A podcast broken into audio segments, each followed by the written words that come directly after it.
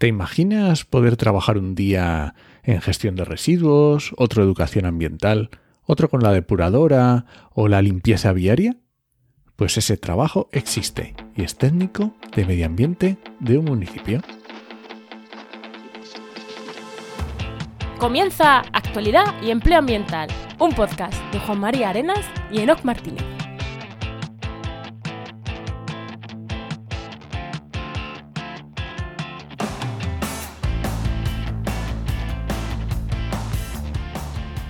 Buenas, soy Juan María Arenas. Y aquí Enoc Martínez. Y este podcast cuenta con el patrocinio de GeoInnova.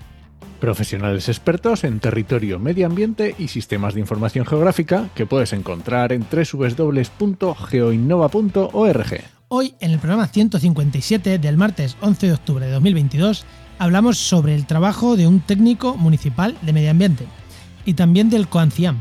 Creo que es así como se dice, ¿no? Yo creo que sí, ¿eh? Ah, si no sabéis lo que es, pues quedaros y lo vamos a contar. Pero bueno, antes de nada, ¿no? ¿Qué tal? ¿Qué tal? ¿Qué has estado haciendo? Y ahora no me digas, estamos hablando con mucha antelación, que no es tanta, ¿vale? No, no, no, no. Estoy preparando toda la logística para ir a las JPOZ a Madrid, que parece una tontería, pero para una para ir para ir allá y nada más y que graben Marcial y Ismael eso la que hay que liar Dios mío La jornada de podcasting que el 14 15 16 Eno va a estar por allí yo no lo en sé Madrid en Madrid Joder, te y vas el a que pegar quiera te, va- acercarse. te vas a pegar un te vas a pegar entre eso en Madrid luego va a Sevilla al Coanciam. Te vas a pegar un octubre bonito ¿eh, no? en noviembre tenemos el Conama. No no Joder. así esto va a estar muy chulo. Y tú qué has estado haciendo Pues yo estaba haciendo temas de SEO para nuestras web, eh, para Oikos y tal, planificando un poco contenidos a, a bastante tiempo vista. Y ahí un poco con eso, eh, con temas ahí de SEO para, para- para de nuestra agencia y de, de Oikos MSP y de la web de restauración de ecosistemas, de podcastidad. Bueno, trabajando un poco en temas de estos de, de SEO, de posicionamiento en Google.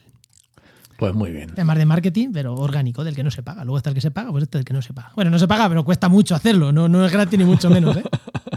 ya te digo Bueno, Bueno. le damos a la invitada, ¿no? venga tira la música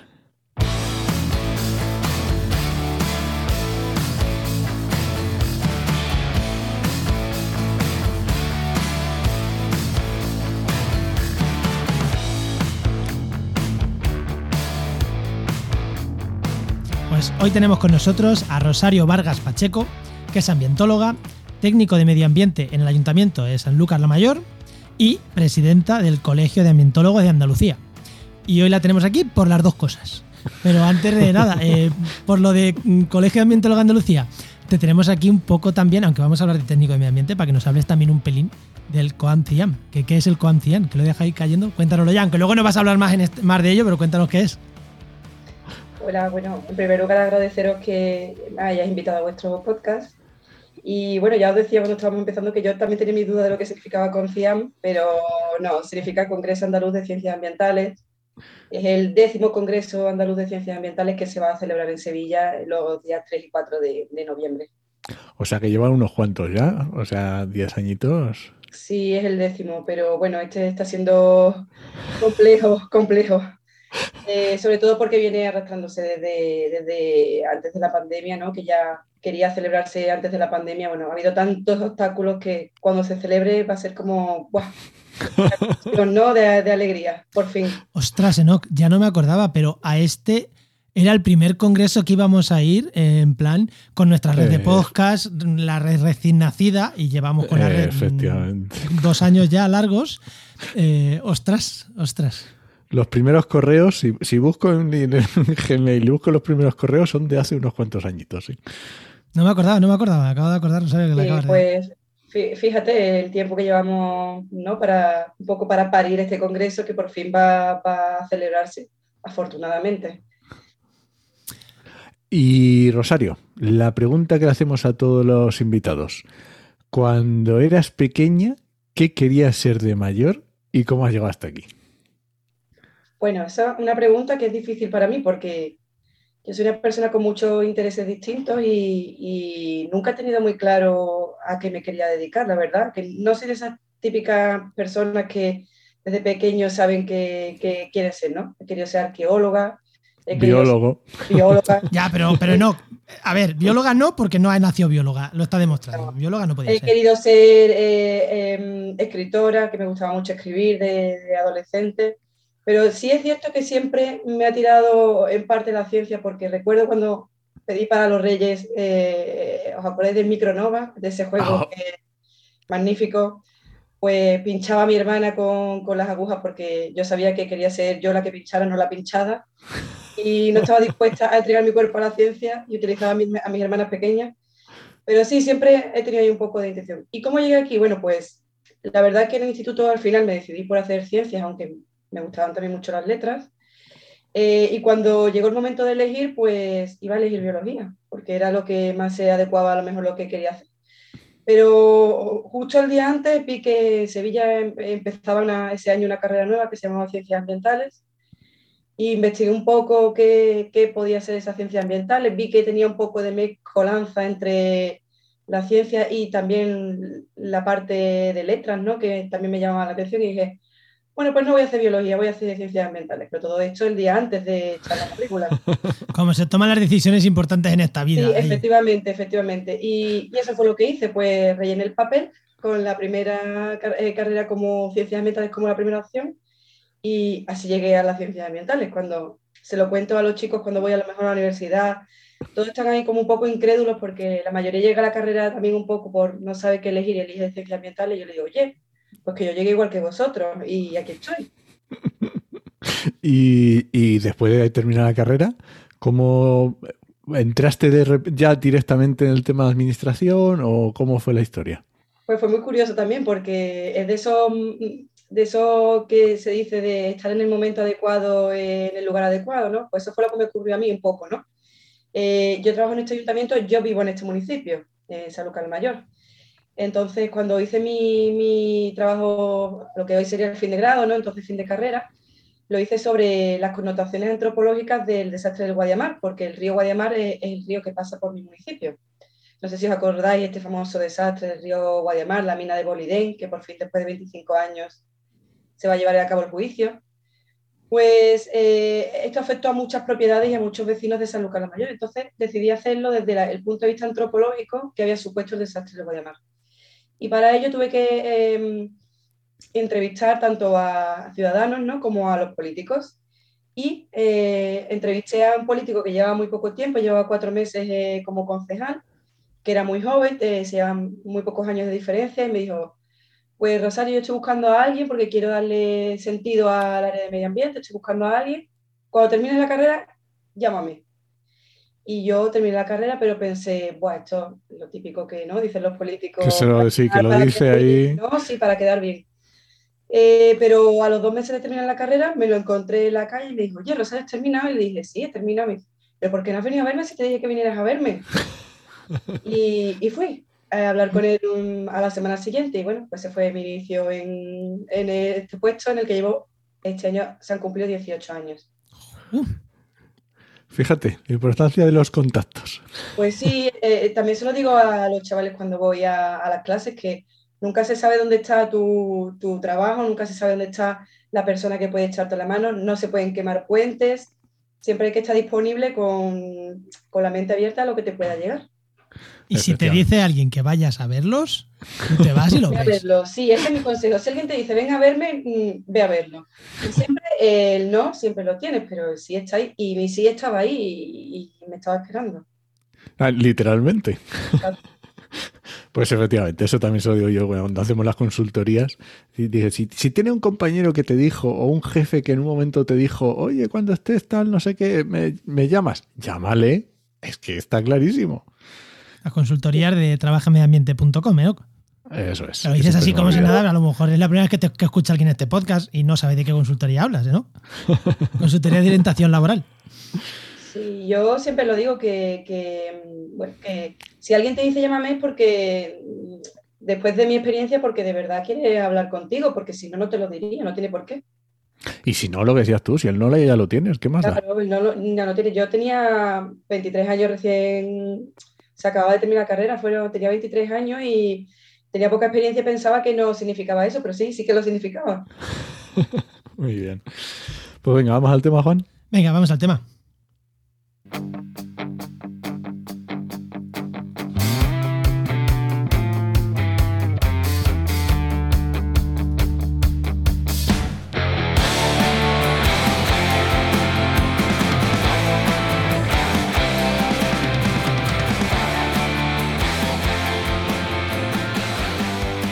Igual mucha gente no lo sabe, pero el poder que tienen los ayuntamientos en infinidad de temas es enorme, enorme en temas urbanísticos.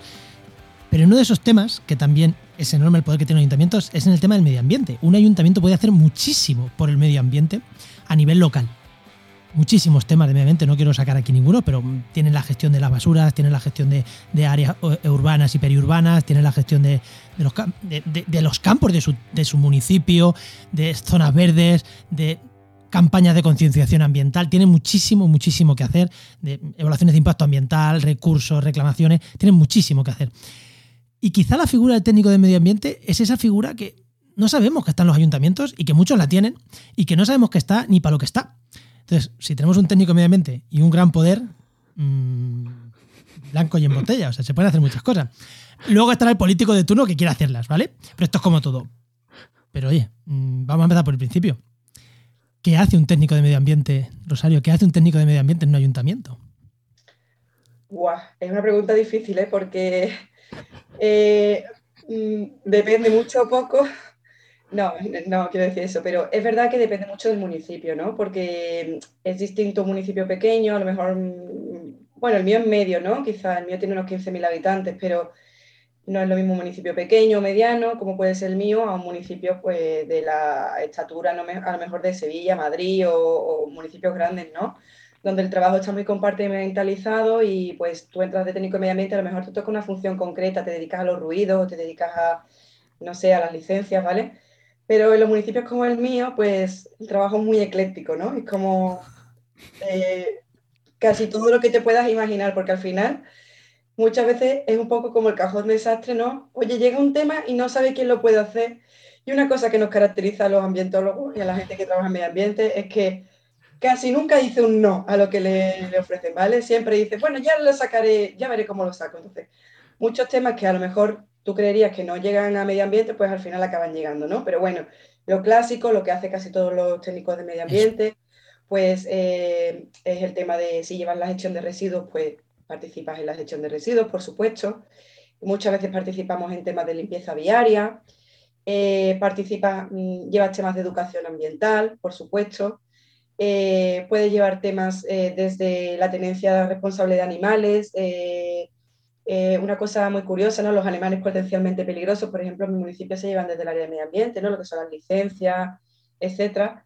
Eh, temas también más, eh, por ejemplo, de planes de, contra el cambio climático, cosas a lo mejor más filosóficas, más dedicadas a lo que es el medio ambiente en sí, ¿no? No tan de cara al ciudadano, como planes de, contra el cambio climático, cambios de luminarias, por ejemplo, para la mejora de la eficiencia energética, también he estado participando, por ejemplo.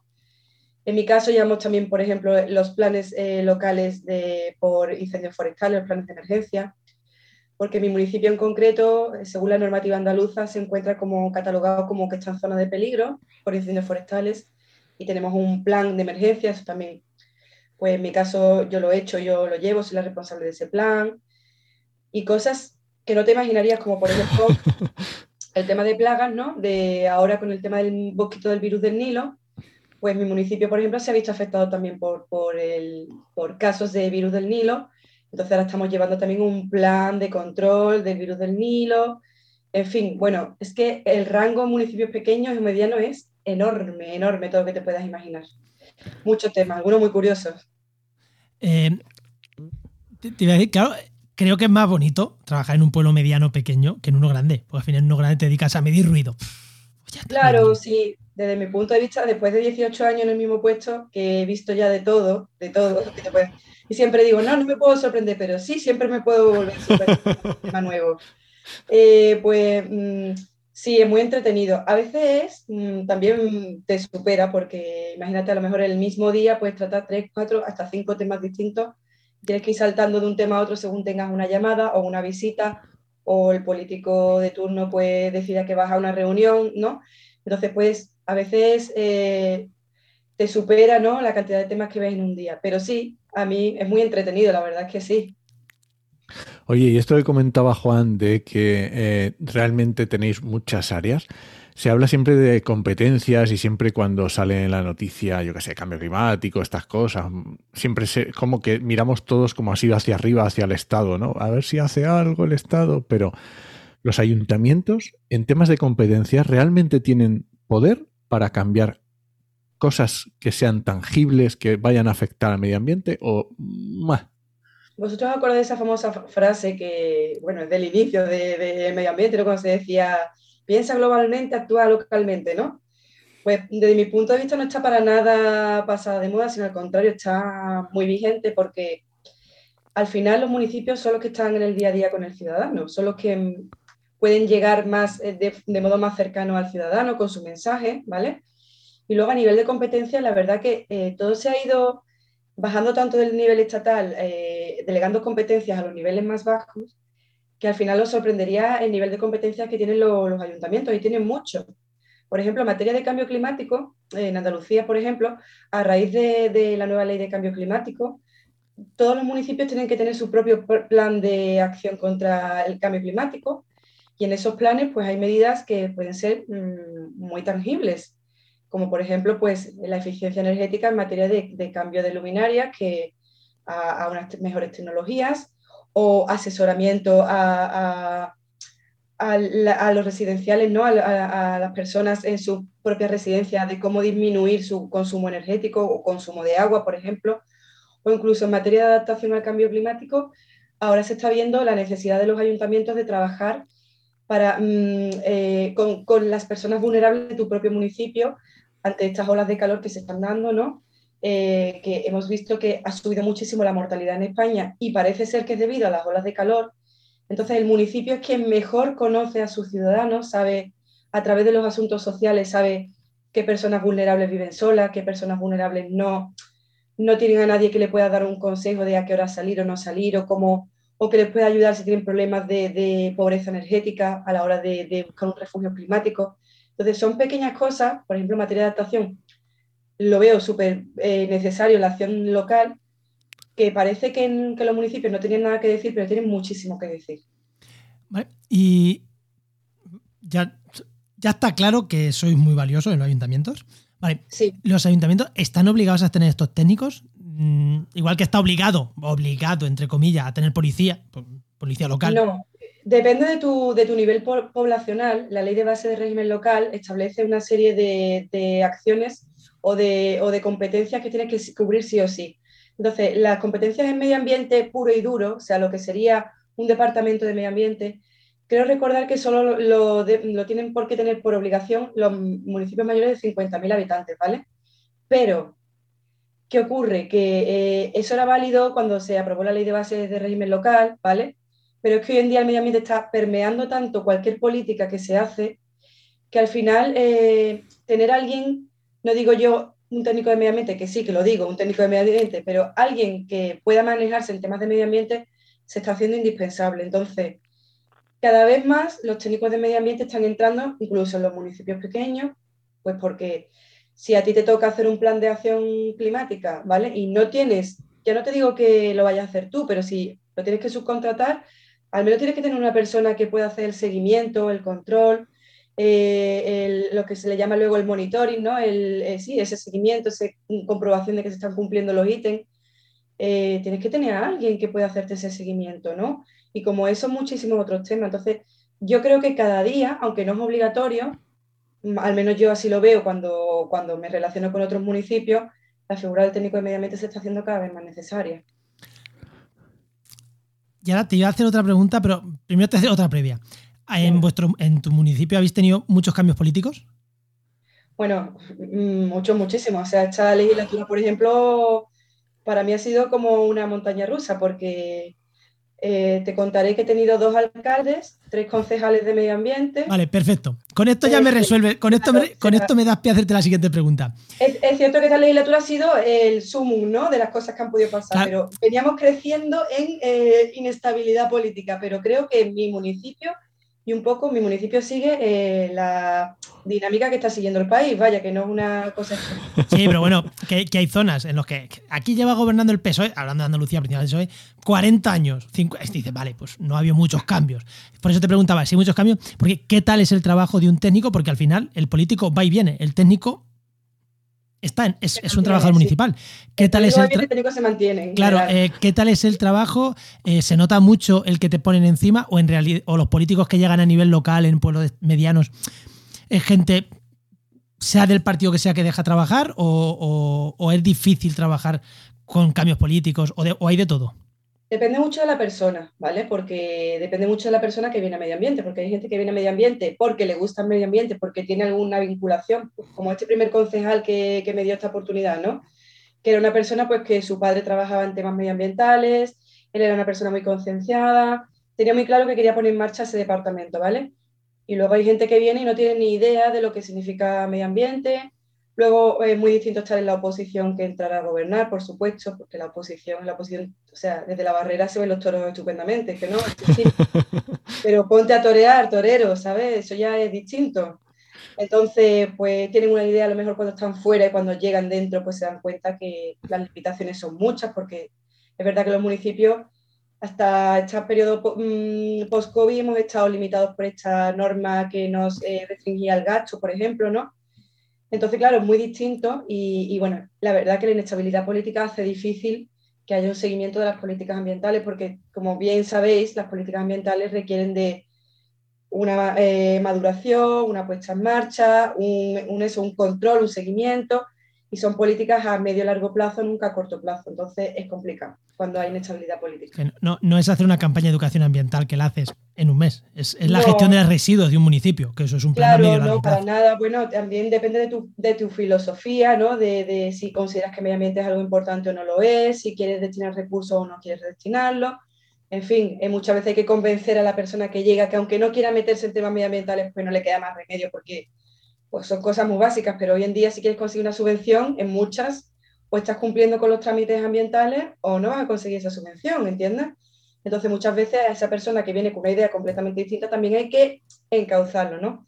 ¿Cuál es la labor del técnico? Pues en mi caso, por ejemplo, que llevo 18 años, he visto ya de todo, ¿vale? De todo tipo de personas, de todo tipo de gente, de todo tipo de mentalidades, de todo tipo de problemas, pues pues no es por echarme flores, pero te puedo hablar ya con un bagaje, ¿no? Que te digo, pues oye, va a pasar esto si no hacemos esto, ¿vale? Y probablemente no me voy a equivocar, pues porque ya ha pasado antes o porque la experiencia me dice que, puede volver a ocurrir, ¿no? Em, pero vamos, que no hace falta tener 18 años de experiencia, que una persona que lleve ya dos legislaturas, por ejemplo, también sabe lo que puede ocurrir. Entonces, claro, el técnico da esa, ese colchón, ¿no? De, de, oiga, pues si se cae usted, ¿vale? Se va a caer sobre un colchón de conocimiento o de políticas que ya se han ido haciendo o de, sí, o de tareas que se han ido haciendo que no va a dejar que se caiga usted al hoyo, se caiga usted al colchón, ¿no? Oye, y ahora que dices esto, me surge la curiosidad de, porque claro, estamos hablando de cosas tan diferentes, eh, de algún proyecto que haya sido especialmente complicado. ¿vale? O que digas tú, es que fue, yo qué sé, estoy pensando en temas municipales, a lo mejor un plan de ordenación municipal, que es una cosa que se hace cada mucho tiempo, que lleva mucho tiempo de preparación, pero bueno, más aplicado al medio ambiente. Algo que hayas dicho tú. El planeamiento general, el planeamiento urbanístico, que es súper complejo de sacar adelante. De hecho, nosotros llevamos ya muchos años con el planeamiento ahí sobrevolando, mm, intentando eh, modificarlo, pero al final... Y de hecho eh, empezamos la modificación entre un compañero que se dedica, que es el arquitecto municipal y yo, e hicimos la evaluación de impacto ambiental. Yo ya tenía experiencia en evaluación de impacto ambiental de planeamiento, porque de hecho yo me he especializado en eso, ¿no?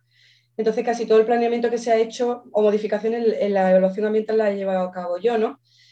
Eh, intentamos, llevamos a cabo la evaluación ambiental y justo se queda parado y justo cuando se queda parado cambia la normativa y entra en vigor la, la evaluación ambiental estratégica y ya la evaluación ambiental que habíamos mm, hecho ya no servía había que iniciarla de nuevo con, con, el planteamiento ya de la evaluación ambiental estratégica. Y ahí se ha quedado, esperando de los gustos, ¿no? Digamos, esa modificación. Entonces ahí está eh, siempre todo lo que tiene que ver con el urbanismo y el medio ambiente aplicado al urbanismo eh, es, complejo, sí. Y cosas que digas tú que son hiper sencillas, que mm, cuando las planteas todo el mundo dice mm, perfecto, adelante, o cosas que sean. Todo lo que tenga que ver con la educación ambiental gusta mucho, porque, digamos, es una forma de, te relacionar generalmente con niños o con mayores, que suelen ser los, los, dos focos de educación ambiental que suele haber en los municipios. Eh, puede ir el político a, hacerse la foto. Exacto. Eh, los profes están encantados porque es una hora que no tienen que cuidar de los nenes, ¿no? Eh, y bueno, y, siempre pues muy gracioso, ¿no? Trabajar con los niños en educación ambiental es pues, muy agradable. Entonces la educación ambiental siempre suele gustar mucho, tirar por ahí, ¿no? y siempre les suele encantar mm, guardar parte del presupuesto para, para evaluación ambiental, ¿vale? Luego hay otras cosas que no le molan tanto. Pero bueno, pero eso también va con el, con el puesto. Eh, de, de, planeamiento urbanístico y tal, luego a, nuestro amigo Luis Quesada de Genova le podemos también preguntar que, que ahí tiene mucha experiencia ¿no? en, en relación con los técnicos de medio ambiente y, y, la ordenación desde una, una, una, una, consultoría que se dedica a hacer ese tipo, a ese tipo de cosas. Nuestro patrocinador, eh, Rosario, es que se dedica a este tipo de cosas. Ahí, claro, ya, que pagan tenemos que... Es verdad que, que, que, hay momentos eh, duros, ¿no? De, de, momentos que a lo mejor puedes pasar a lo mejor épocas peores por, por, proyectos o por problemas o por a lo mejor un expediente sancionador que se complica y hay gente implicada y conoces a esa gente implicada, ¿no? Entonces y te los encuentras cuando vas al supermercado. eso, ¿no? Que te vas a tomarte una cerveza y se te sienta al lado la persona que tiene el problema contigo, ¿no? Y a lo mejor, como me ha pasado a mí, pues he ido, yo qué sé, al mercadillo del pueblo a comprar algo y me encontré una señora que me para o me voy a tomar una cerveza y se me sienta alguien al lado a, contarme su problema. De esas cosas están, ¿no? Porque a nivel local es inevitable. Pero también me han pasado cosas surrealistas que luego con el tiempo me he reído tanto y me, me sea, se me van a quedar ya en el recuerdo de por vida de cosas surrealistas que me han pasado, ¿no? En, e, ese puesto. Y yo digo, pero ¿cómo me pudo pasar esto? Que, es surrealista. O sea, que tú, como consejo a la gente que es un trabajo que, por lo que estoy viendo, recomiendas, ¿no? Tiene su parte agradecida, es un trabajo sí, que... Sí, sí, bueno, yo es que siempre digo que los trabajos todos tienen su parte buena y su parte mala. O sea, de hecho, eh, nadie que vaya a empezar a trabajar se piense que su trabajo eh, va a ser 100% maravilloso sea, hay momentos en los que se pasa mal pues por la dificultad intrínseca del trabajo. Pero si te gusta mm, todos los días ver cosas nuevas, si a mí, por ejemplo, una cosa que tengo que me gusta mucho tratar con gente. Mm, siempre soy una persona muy, muy sociable, ¿no? Y, y, una persona que además que se le da bien que tratar con la gente. Entonces es un, puesto que me encanta porque yo todos los días hablo con gente, eh, hay días que peleo con gente, hay días que, que me río con gente. Entonces esa experiencia pues a mí me enriquece mucho porque me gusta, ¿no? No se lo recomiendo a una persona tímida o a una persona que le dé miedo enfrentarse con problemas, porque entonces este no es su trabajo, ¿no? Pero, pero si, bueno, pues si te gustan las cosas que pasen cosas nuevas, si te, gustan los momentos surrealistas de la vida, pues es un buen trabajo, ¿no?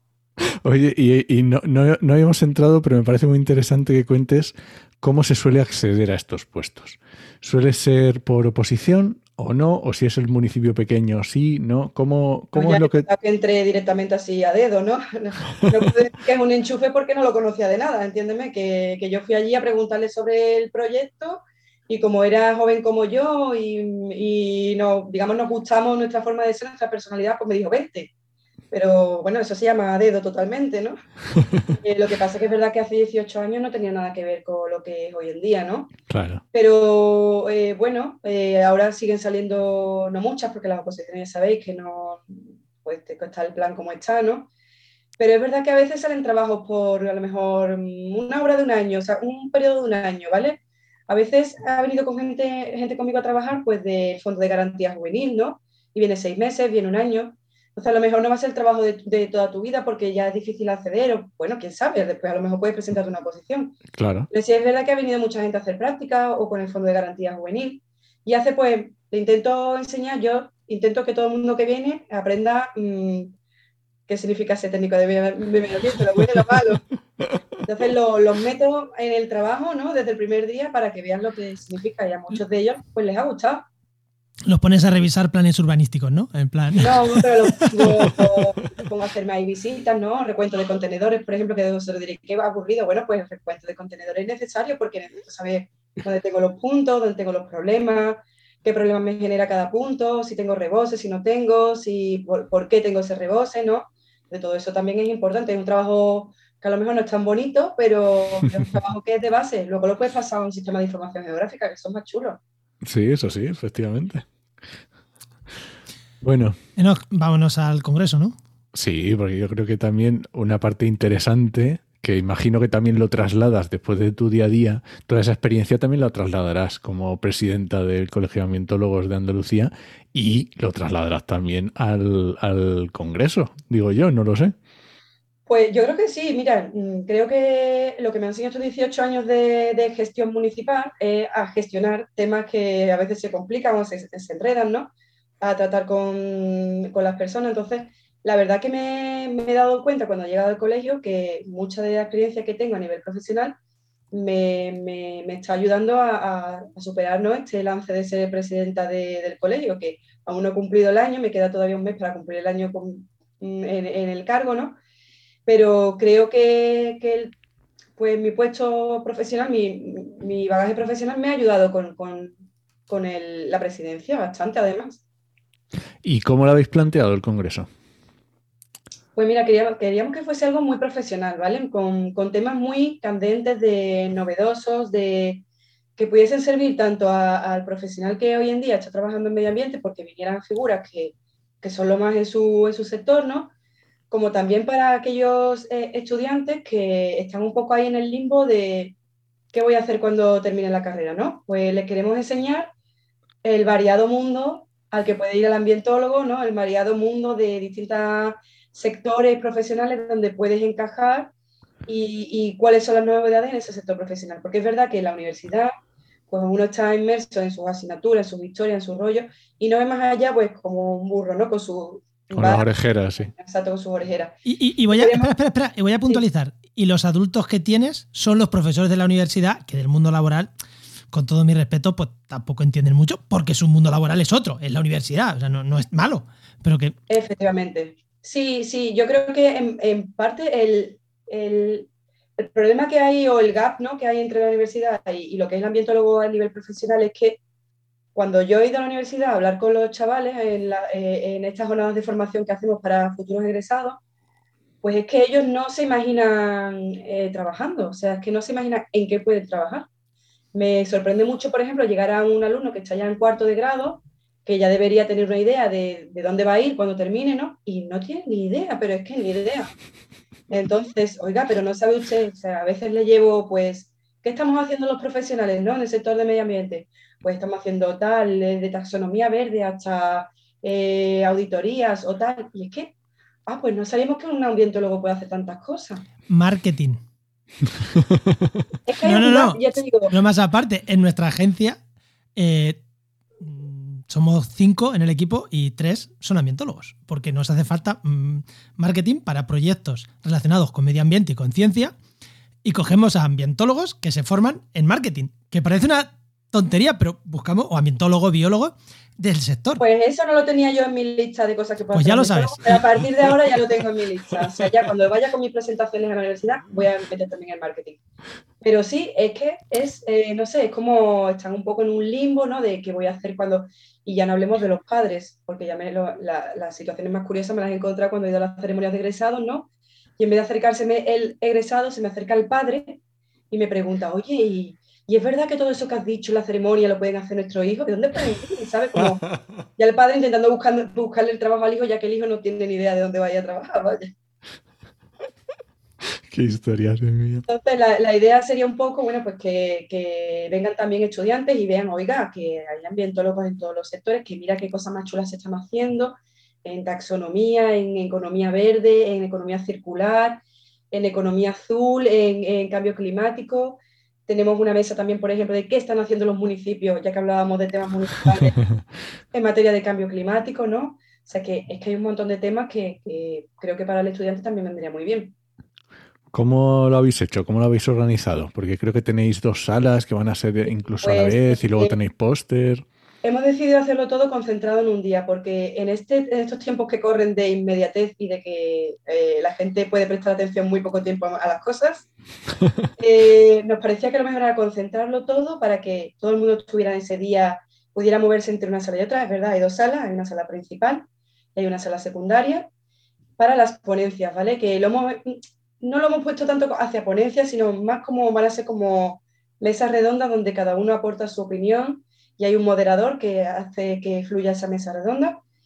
Y, y luego tenemos otra sala que es donde vais a estar vosotros, eh, que va a estar dedicada pues al podcast para que pueda pasar por allí quien quiera, a los pósters y también a los encuentros, bueno, pues encuentros personales entre, no sé, a lo mejor alguien quiere charlar con vosotros cómo hacéis los podcasts porque os habéis dedicado a eso, que hay del marketing digital, ¿no? Y quiere guardarse 10 minutos para contactar con vosotros en el café o durante todo el congreso. Entonces, van a estar esas tres salas, dos dedicadas a estas eh, mesas redondas ponencias, ¿vale? Y una dedicada a los encuentros y a un poco más la comunicación del congreso. Y en la sala, además, también creo que hay una exposición de póster, ¿verdad? Sí, están los pósteres allí en la sala, eh, que tenemos en torno, creo, ya a los 30 pósteres, o sea que va a estar muy, muy interesante. Vale, y es el Congreso Andaluz, pero, mm, oye, Mm, si alguien está en Ciudad Real y quiere ir o en Cáceres, ¿se, eh, puede? se, llama, Congreso Andaluz porque lo hemos organizado los andaluces, el Colegio Andaluz de Ambientólogos, pero al contrario, ojalá recibiéramos gente de toda España, estaríamos encantados de, de, pues de intercambiar experiencias con otras comunidades autónomas que tendrán a lo mejor eh, circunstancias parecidas pero distintas a la vez, ¿no? En materia de, de medio ambiente y que pueden aportar enriquecimiento, igualmente, como te decía, a estos chavales porque, oye, no vamos a circunscribirnos a Andalucía, a lo mejor mi, futuro laboral está con Enoch allí en Castilla-La Mancha o en Madrid o quién sabe, ¿no? Entonces que si viniera gente de toda España, genial, por eso estamos también aquí en el podcast porque nos encantaría tener gente de, que pueda aportar también sus experiencias de fuera de Andalucía. Y además, el segundo día vamos a poder ir a una depuradora ahí, a meter las manos. Es que esto a los ambientólogos nos, nos encanta sino vais a poder ir a tres depuradoras distintas. Madre mía. El tercer, el segundo día tenemos, nos vamos a repartir en dos grupos porque no podemos ir todos a la misma, en dos depuradoras eh, convencionales de lugares distintos que depuran agua de, de, sitios distintos, ¿vale? Para ver un poco las diferencias.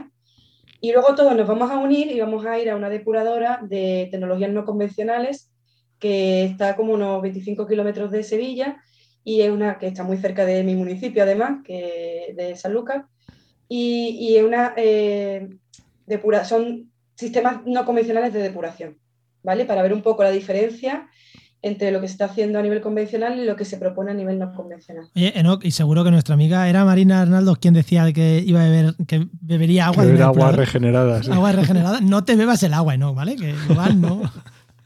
Pero esto, esto, Juan, esto lo tienes que saber. Los ambientólogos somos muchos de ir a depuradoras. Nos encanta.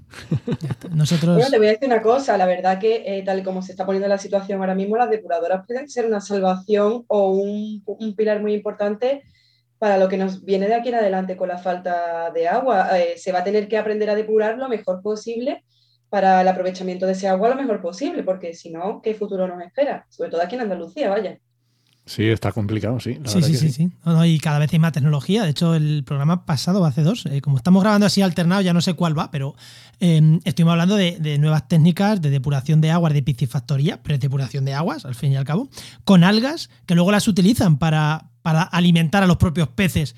O sea, que, que son sistemas de economía bastante circular, ¿no? Utilizo el alga para depurar y luego eso se lo doy de comida a los propios peces que estoy criando. O sea que que sistemas de estos se están investigando y es una fuente de trabajo eh, y de investigación grande todo el tema de depuración de aguas y demás.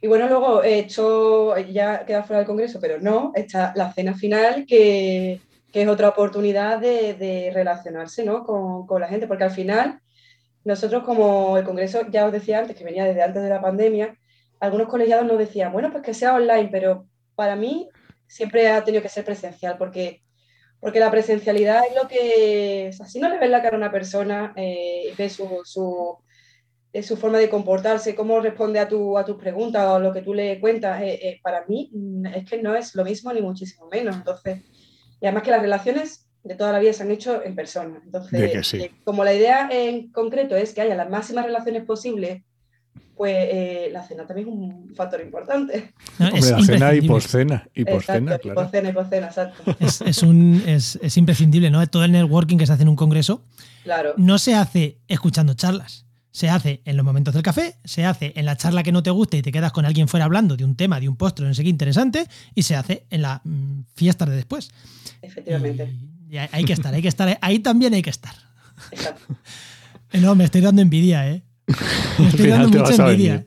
Al final te vas a venir, ya verás. Al final cojo el coche y me planto en Sevilla. Bueno, Rosario, ¿quieres hacer alguna, a- alguna cosa más que quieras hablar del Congreso o decirles si se quieren apuntar? O... Sí, bueno, pues eh, mm, deciros que van a ir figuras de máximo nivel en materias como ya os decía, taxonomía verde, economía circular. eh, va a estar, por ejemplo, Juan Amate, que, que ha participado en la elaboración de, de la Ley de Economía Circular de Andalucía. Eh, bueno, eh, primeras figuras ¿no? de, de- de los temas que se van a hablar, con lo cual es una oportunidad de tener a todas esas figuras allí y escuchar lo que nos tienen que decir, que muchos son ambientólogos, que eso es importante ¿no? para los que nos están escuchando, para que el estudiante, el que, el que le queda la vida profesional por delante, vea que podemos llegar lejos y, y- exacto, que no, que no es como, ay, me he metido en una carrera que no tiene ningún futuro en un grado, ¿no? Eh, y luego, como apuntaros, pues tenéis la página web, que es la forma más sencilla de ver toda la información. Ahí ya está el programa, están todos los ponentes, están las visitas, que es www.congresocoamba.es. Eh, y ahí, pues ya os digo, tenéis toda la información y también tenéis la información sobre cómo, cómo registraros, ¿no? Eh, y ante cualquier, duda, están también los teléfonos de la oficina del colegio, que, que es la Secretaría Técnica del Congreso, y ahí os pueden resolver las dudas. Hay ofertas ahora mismo para personal de la misma empresa, eh, para desempleados, es decir, que mm, no te puedes quedar fuera porque, por motivos económicos ni nada, porque hay opciones para todo tipo de situaciones, porque lo que queremos es que vaya cuanto más gente mejor y aprovechen ese conocimiento que se va a generar allí. Y al final, que, que de verdad, eh, que la gente que paga por ir a un congreso no lo veáis como un gasto, verlo como una inversión en el futuro. ¿eh? Yo eso No, lo digo siempre, siempre, siempre. Pues eso por supuesto, pero que ya os digo que nadie se va a quedar fuera de este congreso porque económicamente le suponga algún problema, porque no es así. Y lo que queremos es, ya te digo, que se genere el máxima, la máxima masa de gente eh, pensante sobre temas medioambientales posible para que haya el máximo intercambio de conocimiento y de, y de contactos y de networking posible eh, que se dé, se dé allí. Pues genial, Rosario. Muchas gracias. Nos vemos en unas nos vemos en unas semanitas por ahí en Sevilla. Y eh, muchas gracias, eh, Juan, anímate y te vemos allí. Si es que, también. si- a ver, si no es no animarme, es que estoy esperando un niño para esas fechas. Bueno, Entonces es que igual, eh, igual no puedo, literalmente. Bueno, sí, bueno, pues si no ha nacido todavía, la fecha, eh, hasta el último casi día te, puede, te puedes venir con nosotros. Y a ti, Enoch, pues Nos vemos. nos vemos ya mismo porque queda poquísimo. La verdad que estoy un poco ya entrando en pánico, ¿no? De nerviosismo y, y- y bueno, eh, ya mismo está aquí. Muy bien. Pues Muchas gracias, Rosario. muchísimas gracias, Rosario. Gracias. Hasta luego. Chao. Chao.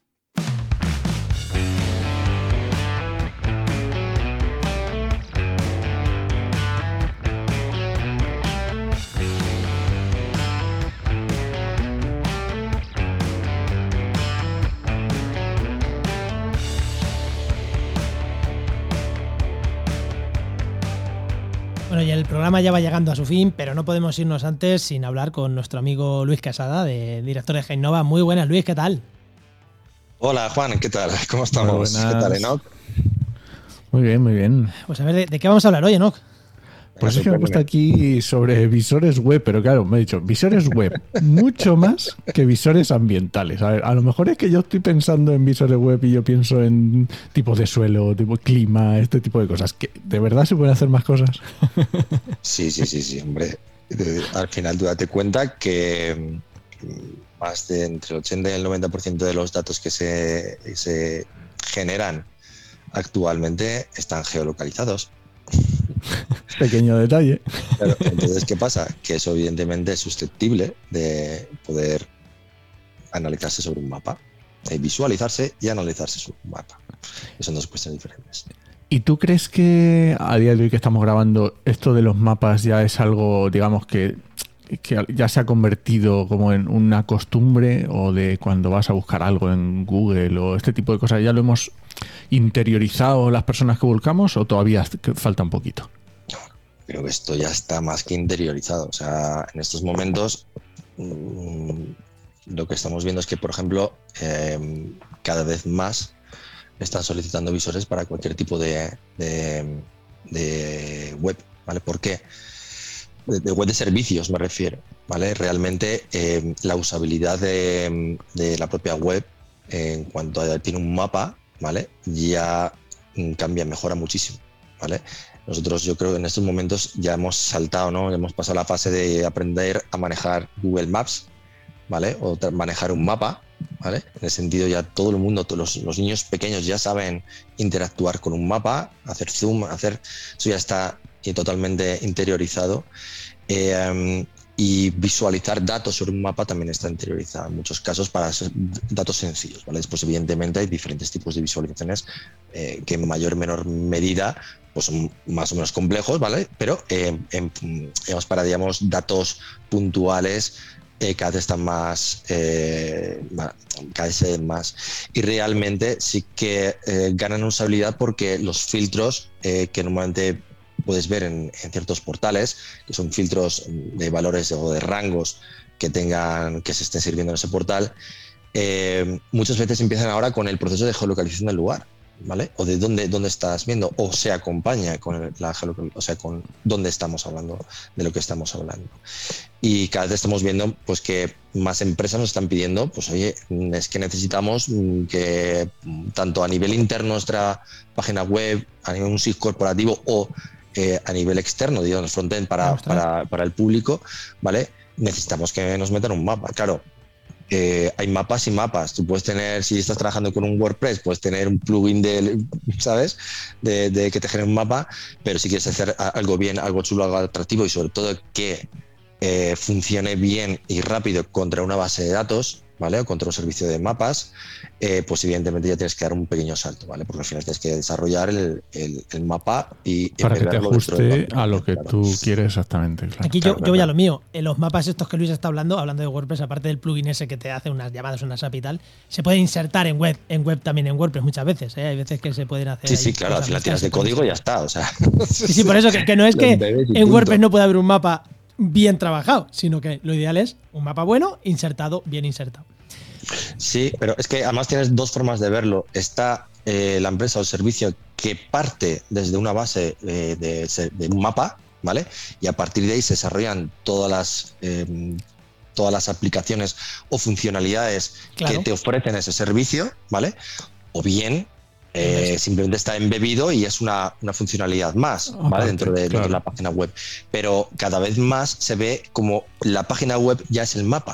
Y todo va por barras de herramientas que tiene el propio, eh, que tiene el propio mapa, ¿vale? Que están dentro del mapa. ¿sabes? Entonces realmente es eh, la usabilidad es, es ya como ya lo tienes interiorizado, es mucho más inherente, ¿vale? Más, más fácil. Un, ejemplo de eso es el visor de proyectos que tenéis en la web de Heinova, que es, que es un estilo de eso, es, un, es algo muy sencillito, pero es, está ahí. Sí, bueno, el estilo es, está unido por detrás con una base de datos en la cual metemos la, información y lo que lee es esa base de datos. Entonces, tú no tienes que ir metiendo puntitos, sino que tú trabajas contra una base de datos en la cual picas la información introduces la información que tú quieres la base de datos y en el visor ya aparece esa información en, pues, con la imagen, con el formato, con lo que tú quieras.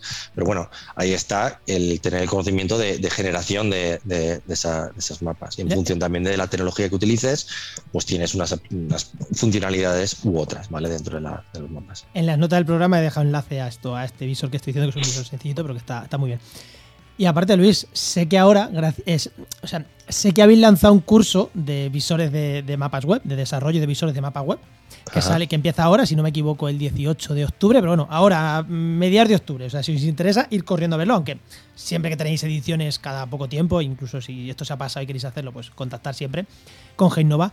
Eh, ¿Habéis visto que hay un nicho de mercado a gente a la que formar? ¿O esto es porque os han pedido tantas veces esto que dices, ostras, es que hay empresas que pueden hacerse sus propios mapas o más o es más allá de no no es empresas No, no, que no. hagan sus propios mapas sino es oye gente que se formen a hacer esto y se lo venda a clientes no es el ¿qué- dónde veis qué oportunidad de nicho de trabajo está ahí en esa parte Mira, eh, a ver, ¿cómo decirte? En estos momentos hay un vacío de, o sea, de, de- de- o sea, un vacío de gente que, que, tenga las habilidades transversales, las habilidades necesarias, y hablo desde una formación transversal, ¿vale? Em, que ocupe la necesidad de empleo que en estos momentos está demandando. O sea, es que es increíble, ¿sabes? o sea, la cantidad de gente que nos está escribiendo que necesita eh, este tipo de perfil, este otro tipo de perfil, y ya no solo desarrolladores web, en- que desarrollen Python, que desarrollen en Java, que desarrollen en PHP, vale, parte en función de lo que estés trabajando en front page servidores, o, eh, sino eh, cuál es la aplicación o ya el tema de visores, ¿vale? Porque en tema GIS, esto, o sea, si en esos momentos mm, se está pagando lo que se está pagando por gente que sale de la FP en desarrollo, que Si ya le metes de- GIS, ya vamos. es cua- eh, la gente que sepa GIS de desarrollo es muy poca. Muy poca para el sector en esos momentos. Si Tú te ves anuncios de visores, Tracasa, te ves anuncios de, de- de- de empresas que se dediquen a todo esto y que no encuentran. Y ojo, que nosotros, nosotros nos pasa lo mismo. Y una de las razones por las que empezamos a trabajar el máster fue también para, dar, para, para encontrar esos talentos eh, y poder incorporarlos desde la empresa. De hecho, ya tenemos una persona que se impuntó en el máster y que está ya trabajando con nosotros desde hace un año, ¿vale? Que, bueno, entró por otras cuestiones, pero que está, sigue haciendo el máster y que realmente eh, sigue, sigue en ese proceso. Pero es que es que es que súper complicado, ¿eh? o sea que encontrar gente válida eh, con estas, nociones. habilidades generales y eso y en el tema de visores has dicho que, que- que- que ya es súper común o sea pues con más motivo no Sí, O sea sí, sí, sí, sí, sí, sí, sí. O sea, es, es bastante común, es bastante común. Y gente que tenga habilidades eh, de, de introducirse o meterse dentro de un equipo de, de desarrollo, ¿vale? Es todavía más complicado. El máster, de hecho, está enfocado a eso, ¿vale? A, a- a- a que adquieras todas las habilidades y conocimientos para poder meterte en un equipo de desarrollo sin ningún tipo de problemas, ¿vale? Pues- No hacer un curso, un máster de SIG y, y no tener ni idea de cómo es desenvolverte en un equipo de en un entorno de desarrollo, ¿vale? Vale, o sea que entonces, el Master sí, el Master ya sabemos que parte de cero, pero el curso este incluso de visores está Sí. orientado a gente también que parte desde casi, no te Hombre. desde cero cero, Eh, pero es gente que no necesita unos conocimientos muy, muy, muy, muy avanzados ya para hacer esto, que es una formación, lo que tú has dicho. Mm, Vale, sabes algo de programación, un poquito, Sí, y te puedes meter tú tienes, tienes perfectamente. que ahí. tener, o sea, tú tienes que, que tener ya ciertos conocimientos. Hay mucha gente que, que quiere enfocarse en eso porque hay mucho trabajo, ¿vale? En la parte de desarrollo. Que bueno, que a lo mejor ya sabe eh, programar, ¿vale? Ya ha hecho sus pinitos en Python, ¿vale? Por ejemplo, o ha utilizado herramientas ETL con flujos, eh, dentro de QGIS, el model, builder, o, pero realmente no sabe eh, enfocarlo en la parte de desarrollo, ¿vale? Desarrollo, o sea, empezar a trabajar con Open Layers, con Leaflet, o trabajar en Git, ¿sabes? Eh, empezar a trabajar con estilos eh, de CSS3, yo qué sé, todo ese tipo de cuestiones que tienes que entender que no, no tiene nada que ver con la programación en Python o ut- utilizar las librerías de ARPA o PyQGIS, por ejemplo, sino que ya te metes en la, otra, en la- en la otra parte, en el desarrollo, y es ahí realmente donde más trabajo hay, en la parte de desarrollo que en la parte de programación, que también hay mucho trabajo, pero en este caso yo creo que más, está más enfocado ahí. En la nota del programa dejamos también enlace al curso este de visores. Muy bien. Sí, sí. Enoch. ¿algo más? Nada, genial, perfecto. Bueno, pues nada. Cuando Vale. me pregunten en las consultorías, yo solo diré GIS, GIS, GIS. A ver, ya sabéis que el tema de la formación transversal es en estos momentos. Sí, es Tenemos que hablar de eso, ¿eh? En, en otros. La formación transversal y las habilidades transversales que en estos momentos eh, están muy demandadas. pues lo apuntamos, lo apuntamos, Luis, para otro día. Vale. Pues muchísimas gracias, Luis, como siempre. Eh, gracias a vosotros. Venga, hasta luego. Hasta luego. Hasta luego. Pues recuerda que esta sección te llega gracias a nuestro patrocinador, a GeoInnova. Profesionales expertos en territorio, medio ambiente y sistemas de información geográfica. y que puedes encontrar en www.geoinnova.org.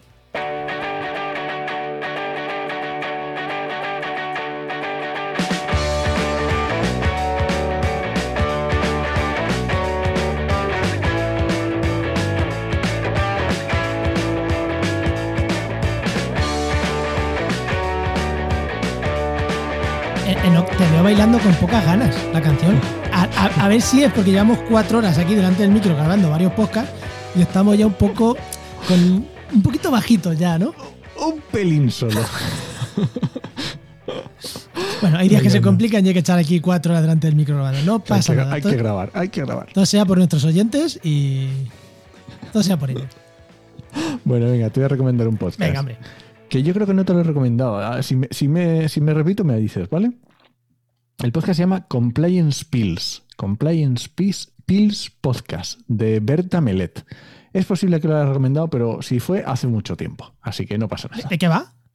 Eh, compliance, ¿te acuerdas cuando vino Verónica a hablarnos de temas Sí. de, de mm, Eh, taxonomía verde y tal. taxonomía verde, empresas, de tema de pues estos riesgos de las empresas. El compliance es los Oh. diferentes riesgos, normalmente suelen ser más asociados a legislación. Entonces suele ser prevención, pero también cumplir las leyes, eh, leyes de género, todo tipo de leyes ambientales, por supuesto. Está muy interesante. Pues nada, nada. Ese, ese igual me lo apunto para escucharlo. Venga. Muy bien. Venga, pues vámonos. Bueno, pues este podcast pertene- pertenece a la red de podcast Podcastidae, la red de podcast de ciencia, medio ambiente y naturaleza. Muchísimas gracias por compartir el programa. Muchísimas gracias por vuestros comentarios. Eh, muchísimas gracias por acercaros cuando estemos allí en el Coanciano, esté allí, ¿no? Os vea y os acercáis y saludéis. Muchísimas gracias también, que nos hará ilusión. Seguro, seguro, seguro que alguno de nuestros oyentes está allí. Seguro. Seguro. Y seguro que alguno le meto en el podcast. Y seguro que alguno se pone en el podcast que vamos a hacer allí para el, para el Congreso, el podcast del Congreso. Así que nada, eso. Muchísimas gracias por el feedback que nos dais, que se agradece un montón. Muchas gracias. Nada, te esperamos en el siguiente programa de actualidad y empleo ambiental. Nos escuchamos. Adiós.